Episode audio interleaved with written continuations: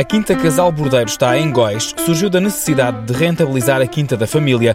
Hoje, diz Ricardo Ventura, colhem-se mirtilos, framboesas e bagas goji. Pensámos num, num, projeto, inicialmente projeto mais, mais agrícola, mas depois também quisemos abranger, portanto, outras áreas de, de atuação, como o turismo, a, indústria, a floresta. Portanto, nós neste momento temos uma, uma exploração de pequenos frutos, de framboesa, de mirtilo e de goji, em, em modo de produção biológica. Parte da produção vai para o mercado nacional, mas a exportação é uma realidade. Ricardo Ventura é sincero, o crescimento não tem sido fácil. O nosso crescimento tem, eh, tem sido difícil, para, para, para ser sincero, é um pouco moroso, não, nem sempre por nossa culpa, porque em termos de capital não disponíamos do, do, capital total para todos estes projetos, então tivemos que recorrer a, pronto, a apoio, apoio comunitário. Há a exploração agrícola, a Quinta Casal Bordeiro em Góis soma a componente turística. Nós neste momento também temos, aliás está, está mesmo iminente o início também de um,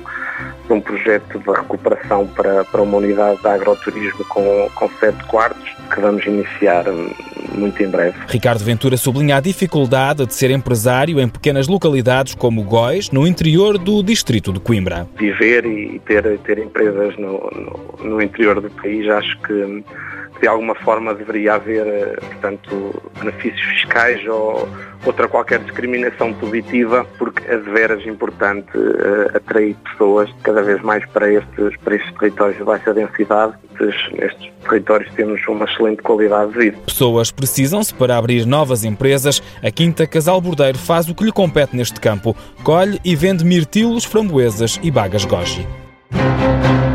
Projeto cofinanciado pela União Europeia ao abrigo do Fundo Europeu Agrícola para o Desenvolvimento Rural.